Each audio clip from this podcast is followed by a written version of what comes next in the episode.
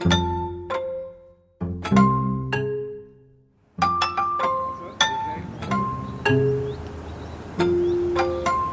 ist auch ein schönes Plätzchen da. Am Wegrand. Wenn wir da? Ein Podcast zum Aufblühen. Immer wunderbar. Ne? Also, Das trifft sie. Mit dem Beat Fischer stimmt sie. und dem Thies Wachter. Und wie immer gel. he? Also gut, ich ähm, Gelb. tu jetzt da wieder umpolen, dass wir können richtig reden über das Pflänzchen da. Das Gelbe. Ja, also Beat, also wir hören es im Hintergrund, hat so ein bisschen ein Rauschen. Wir sind also nicht im, im Wald, wir sind da äh, nein, mit, so in der Nähe vom Siedlungsgebiet. Wo sind wir? Also ich weiß ja, wo wir sind, aber äh, jetzt trotzdem, sag du, wo wir sind. Also wir sind auf einem Friedhof. Also ganz bewusst natürlich. Also, also für mich ist eigentlich ein Friedhof ein Ort für die Lebenden. Also die Toten haben eigentlich nichts davon, aber wir Lebenden haben extrem viel davon. Und in der heutigen Zeit muss es vielen Stadtgrün ähm, Gemeinschaft, also die, die das pflegen, das Kränzli widmen, was für die tolle Naturraum die hier zulassen. Das Kränzchen Winden, sagt man, glaube ich, oder? Ja, das mag ich immer falsch. Ein Kränzli Winden. Ein Kränzchen Winden für? Für die Artenvielfalt, die sie hier pflegen. Also den Naturraum, den sie wirklich in, in Stand halten. Also es ist extrem strukturreich, artenreich und durch das, dass hier nie eine landwirtschaftliche Nutzung vorhanden ist, ist es eben auch sehr mager. Das heisst, sehr viele spezielle Pflanzen gedeihen in diesen Friedhofsarealen. Und da, wo wir jetzt sind, speziell, haben wir gerade so ein Pflänzchen vor uns, das sonst nur in Magerweisen vorkommt oder an Stellen, wo es eben wirklich wenig Nährstoff hat. Also mir fällt auf, dass du so ein bisschen äh, leisiger redest als sonst, weil wir jetzt eben da auf einem Friedhof sind. Oh, weg schon. Also ein bisschen muss man ja dem schon... Nein, es ist so. Auf dem Friedhof ist einfach kein Tohuwabohu, es ist kein Rambazamba, es ist bedächtiger. Und das nimmt man natürlich sofort auf, solche Stimmung. Also, und jetzt stehen wir da vor einem gelben Pflänzchen. Also es ist Frühlingsschlüsselblümchen.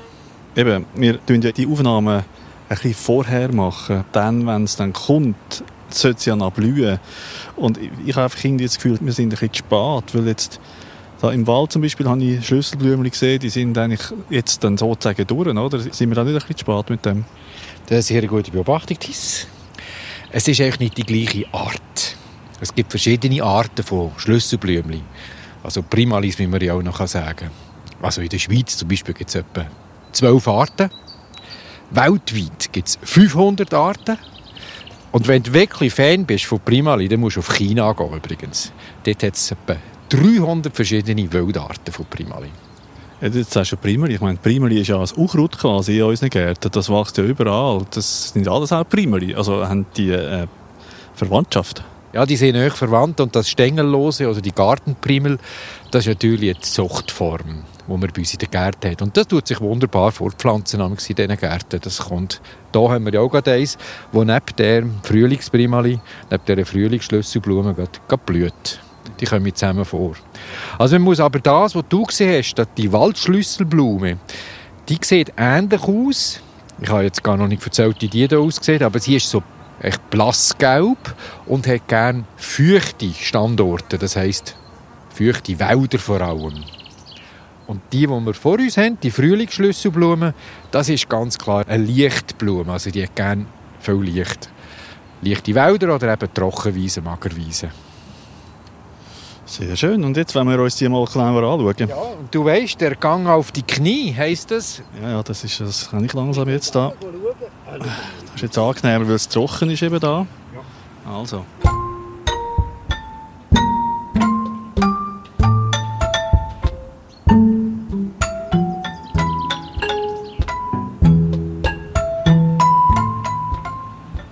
Also wunderbar, ein Wort, das häufig vorkommt, aber da ist es wirklich wieder mal angebracht. Ich tue mal die Pflanze beschreiben. Wir haben am Boden anliegend die hellgrünen Blätter, so ein paar Zentimeter lang, vier, 5 cm höchstens. Und die sind alle so runzelig, kann man dem sagen. Und in einer Rosette, also so rundum angeordnet, dem Boden anliegend. Dem Boden anliegen, das kommt das aus den Bestimmungsbüchern. He? Ja, wie kann ich es sonst beschreiben? Das mache ich amix so, ja. Da kommt ein bisschen Hochdeutsch drin, dem Boden anliegend, dass man es sicher versteht. Und im Zentrum haben wir dann einen Stängel, einen Blütenstängel. Der ist jetzt hier so etwa 15 bis 20 cm hoch. Und der Stopp mal schnell, ich muss mein Handy noch abschalten, weil das tut da so vibrieren. Und sonst gibt es plötzlich Störgeräusche. Also, wo bist du? Also gut, es hat einen Stängel, Blütenstängel, der ist so 15 bis 20 cm hoch und der kommt wunderbar intensiv goldgelb leuchtende Blüten. Die sind so in einer Tauden angeordnet. Das kann verschieden sein von der Zahl, so 5 bis etwa 20. Und zwei schauen wir uns jetzt genauer anschauen. Eine einzige Blüte. Du siehst, wir haben so blassgelbe Kelchblätter, die ein ballonartig aufgeblasen sind. Die sind zusammengewachsen, aber du siehst noch fünf Spitzen. Ja, ich sehe das. Und dann im Inneren haben wir so eine Röhre. Und dann kommen die intensiv leuchtend, goldig leuchtenden Kronblätter. Und die sind wie eine Röhre unten verwachsen und oben sind sie ausgerandet, sagen wir dem. Und wenn du in diese Blüte hinschaust, siehst du, dass es an der Basis von dieser Ausrandung immer so ein orangiges Strichchen hat oder einen Punkt. Mhm. Fünf von denen. Und das ist wieder genial. Das ist wieder ein sogenanntes Saftmahl. Das heißt, für die Insekten wird da wieder genau gezeigt, wo musst du durch, damit du deine Belohnung bekommst, den Nektar oder den Pollen, den du sammeln Also wie eben das Flugzeug, das landet. Ja, ja, das ist ja so die Geschichte, die du immer wieder bringst, oder? Ja, da musst du auch immer wieder schauen. Das gehört dazu. Weil jede Art hat es ja anders, die Saftmahl. Also das ist ja nicht immer gleich. Der Titel Saftmahl ist einfach gleich, aber wie also es gemacht wird, ist unterschiedlich. Welche Piloten kommen jetzt da oder welche Flugzeuge? Jetzt kommt da noch etwas zusätzlich. Gang mit der Nase runter zu diesen Blüten und schmeck's. Das Saftmahl wird auch einen Duft verbreitet, ist so süßlich, wohlriechend. Piloten haben hier lange Rüssel. Es sind Homali, es sind Wollschweber.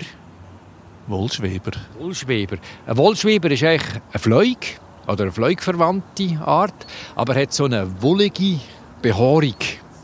Und der kann in der Luft fast stehen bleiben wie ein Kolibri und hat einen ganz langen Rüssel. Plus Falter könnte auch noch in Frage kommen, der die Bestäubung durchmacht. Weil du brauchst etwa einen, über einen Zentimeter langen Rüssel, dass du an die Basis kommst von dieser Blütenröhre, wo der Nektar ist. Also ehrlich gesagt, geschmückt habe ich nicht viel. Also ich habe jetzt beim Lerchensporn dort mal habe ich also mehr geschmückt, wo du weniger geschmückt hast. Aber also das Süßliche muss ich mir schon fast vorstellen. Du hast mir natürlich jetzt eine Suggestivfrage gestellt, oder? Schmückst du das Süße? Und dann nachher schmeckt man das natürlich. Es ist, oben, es ist auch nicht mehr so stark. Am Morgen ist es viel intensiver. Also Mittag sind wir ja schon da gewesen, da hätte ich es zeigen schmecken. Am Mittag sind wir eben wieder gegangen, weil es so laut war. Es hatte Baustellen rundherum und so auf diesen Friedhöfen hat es so Backer und Rasenmäher, die rumfahren. Das war also nicht so ruhig wie jetzt. Ähm, der Wollschweber.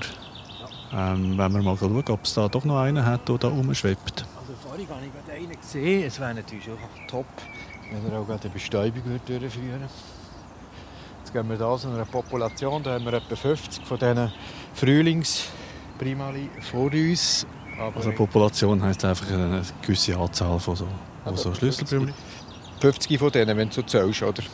Grob. Jetzt fliegt etwas hin und fliegt durch.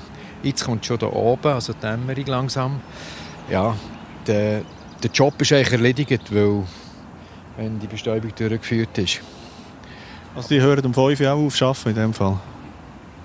Ich kann jetzt die Zeiten der Insekten nicht, aber sie fangen sicher früh an. Also vor allem die Homali, die mögen tiefe Temperaturen verleiden. Ja, dann gehen wir doch einfach wieder zurück Nein, zu der... Was? Ah, nicht da. Ist gut, gehen wir wieder zurück. Ja, komm, gehen wieder zurück dort.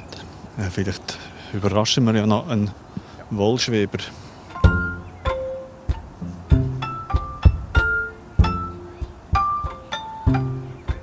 Was ich zeigen will, ist etwas ganz Spezielles, was die meisten Primali haben. Und zwar die können sich nicht selber bestäuben. Und ich habe schon mal gesagt, das ist auch ideal für Pflanzen, keine Selbstbestäubung.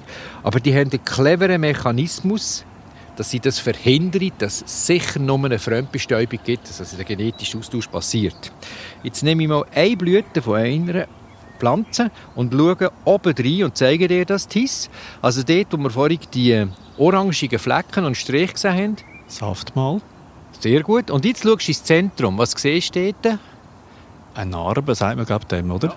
Genau, eine Narbe. Es sieht ein bisschen wie ein Guffenknopf aus, oder? so ein Kögali. Ja. Sehr gut.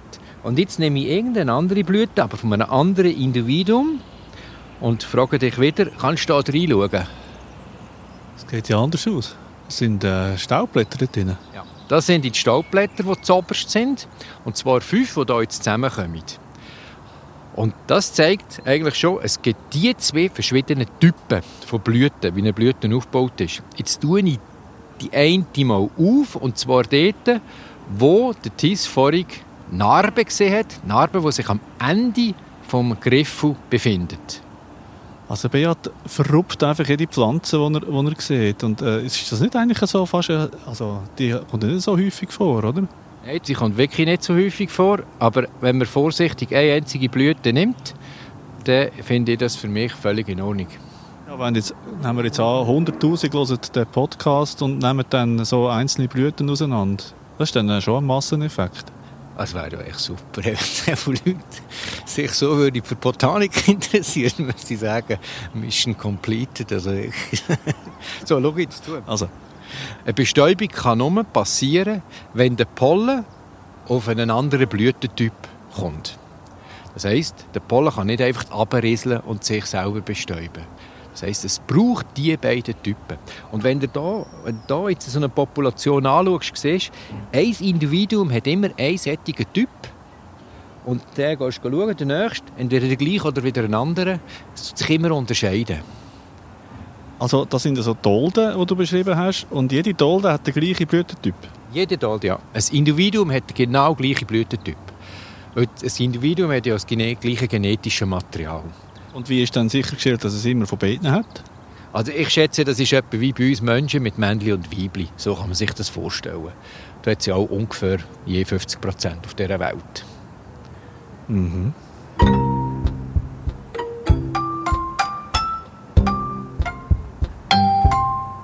Und ich finde es natürlich absolut clever, wie das funktioniert.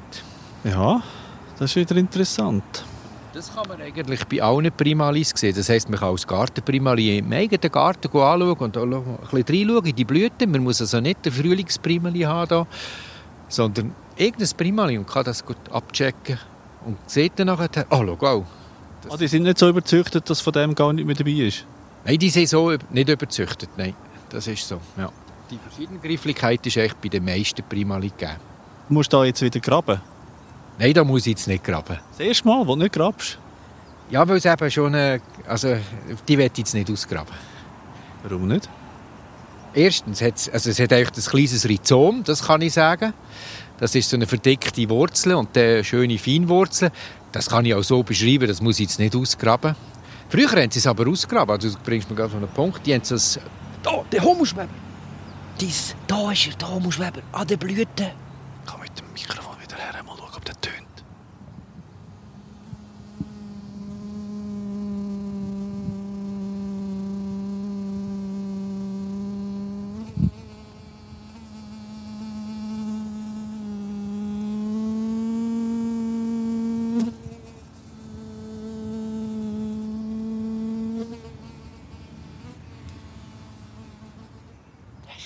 verwünscht.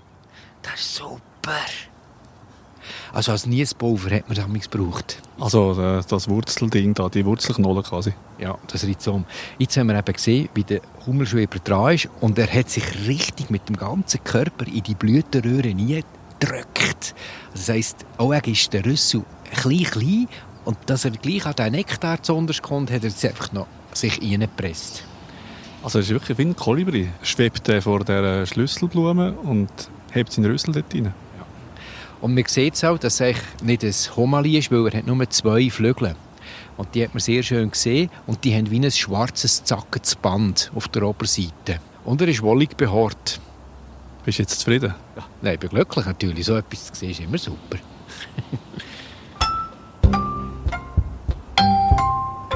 Du hast jetzt nicht graben da.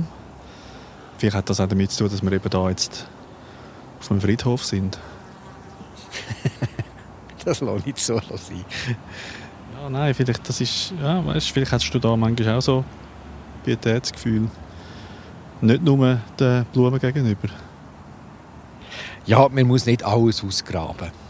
Und weißt, die Population ist jetzt hier nicht so groß, also da, das lasse ich jetzt einfach und schauen und habe zwei einzelne Blüten genommen und das längert mir.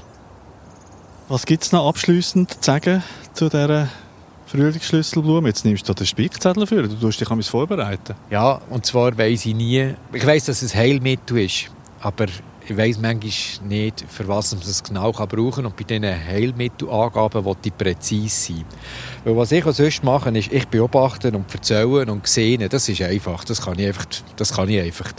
Aber sobald es um die Inhaltsstoffe geht oder um die Heilmittel, dann muss ich schnell spicken. Das mache ich natürlich jetzt.